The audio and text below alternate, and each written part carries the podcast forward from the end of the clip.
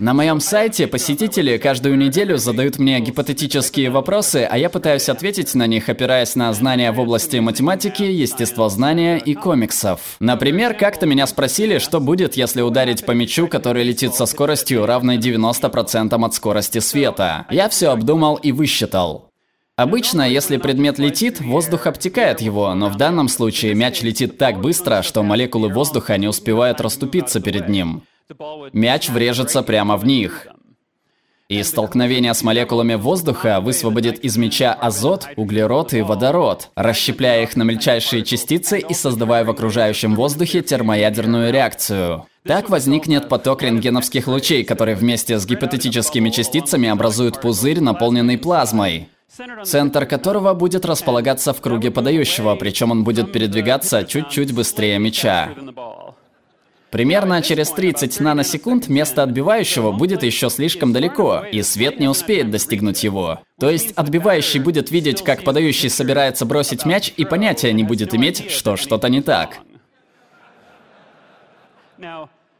Через 70 наносекунд мяч долетит до отбивающего, во всяком случае то облако плазмы, которое когда-то было мячом, поглотит биту, отбивающего, принимающего, судью, начнет расщеплять их и одновременно тащить назад, через заграждение, которое тоже будет расщепляться. Если наблюдать все это с холма, в идеале подальше, можно увидеть яркую вспышку света, которая через несколько секунд потускнеет, затем взрывную волну, разрывающую на куски деревья и дома по пути от стадиона.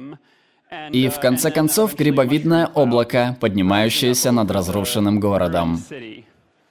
В правилах главной лиги бейсбола на этот счет нет полной ясности, но если прочесть правила под номерами 6.02 и 5.09, то в такой ситуации, наверное, можно считать, что отбивающий пропустил подачу и может становиться на первую базу, если она еще не уничтожена.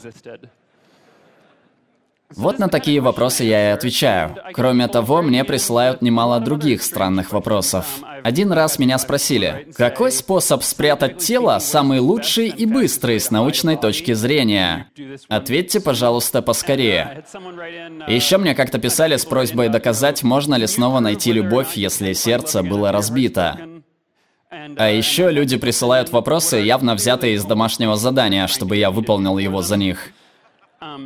Но однажды, пару месяцев назад, я получил вопрос, касающийся Google. Если бы все цифровые данные в мире хранились на перфокартах, какого размера было бы информационное хранилище Google? Те, кто работает в Google, не очень-то распространяются о своей деятельности, так что никто не знает наверняка, каким количеством данных они располагают. Сколько информационных центров у Google тоже никому доподлинно неизвестно, кроме самих сотрудников.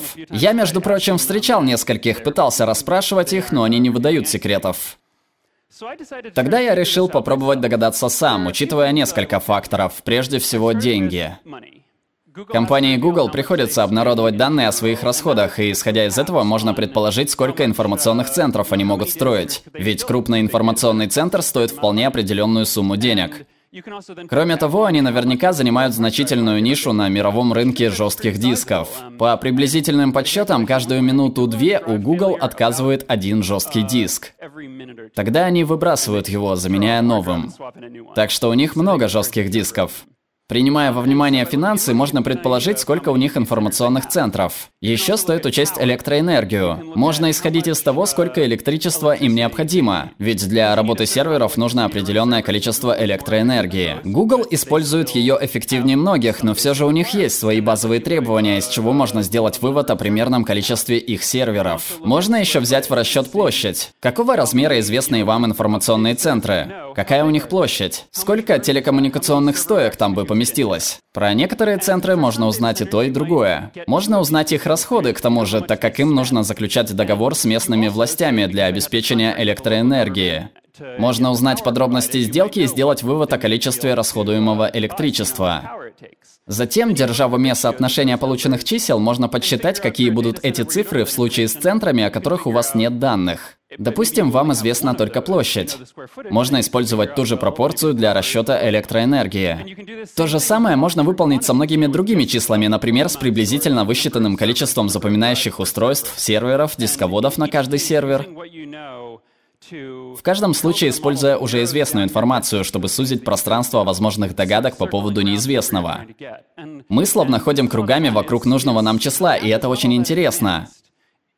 Подсчеты не так уж сложны, мы как будто всего-навсего разгадываем судоку. Так вот, я обдумал все эти данные. Провел день-два в исследованиях. Но кое-что я не учел. Можно ведь посчитать объявления о вакансиях, которые публикует Google. Исходя из этого, можно предположить, где находятся их сотрудники. Иногда люди, приходя в информационный центр, фотографируют его на телефон и выкладывают в интернет. Конечно, так делать не положено, но из этих снимков можно узнать кое-что об их аппаратном обеспечении. А еще можно просто поговорить с курьерами по доставке пиццы. Оказывается, они знают местоположение всех информационных центров Google, по крайней мере тех, где работают люди. Но я и без того все рассчитал, и думаю, мои подсчеты верны. По моим оценкам, все операции Google помещаются в 10 эксабайтах данных. И еще около 5 эксабайтов хранятся в автономной памяти на стримерах, из чего становится ясно, что Google наверняка располагает наибольшим количеством данных в мире. Я рассчитал, сколько это должно быть, и получилось впечатляющее число. Гораздо больше, чем любая другая организация в мире, насколько мне известно. Есть парочка других претендентов, в их числе многие назвали бы Агентство национальной безопасности. Используя те же самые методы, можно проанализировать информационные центры АНБ и догадаться, ну, понимаете, никто не знает наверняка, что там происходит, но совершенно ясно, что их работу не сравнить с Google по масштабу. Все подсчитав, я подумал кое о чем еще. Сколько перфокарт потребовалось бы? На перфокарте помещается примерно 80 знаков. В коробку входят примерно 2000 перфокарт. И если разложить их, скажем, по территории Новой Англии, откуда я родом, они заняли бы всю площадь региона, а толщина слоя составляла бы чуть меньше 5 километров, что примерно в три раза толще льда, покрывавшего Землю в последнем ледниковом периоде, около 20 тысяч лет назад. Так что это было бы непрактично, но, по-моему, результата лучше я бы не достиг. Я опубликовал его на своем сайте, не ожидая получить ответ от Google. Ведь они держат все свои операции в большом секрете и, конечно, не стали бы отвечать на мои вопросы. Тогда я смирился и сказал себе, ладно, видимо, этого никогда не узнать. Но чуть позже, спустя пару недель, я получил сообщение от Google. Слушай-ка, у нас есть для тебя один конверт. Я забрал его, вскрыл, а там были перфокарты. Фирменные перфокарты Google. На них была куча дырок, и я сказал, ладно, спасибо, но что же на них хранится? Я открыл их с помощью специальной программы, и оказалось, что это была головоломка.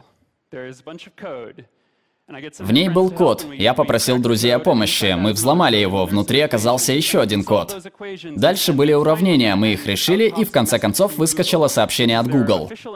Официальный ответ на мою статью. Без комментариев.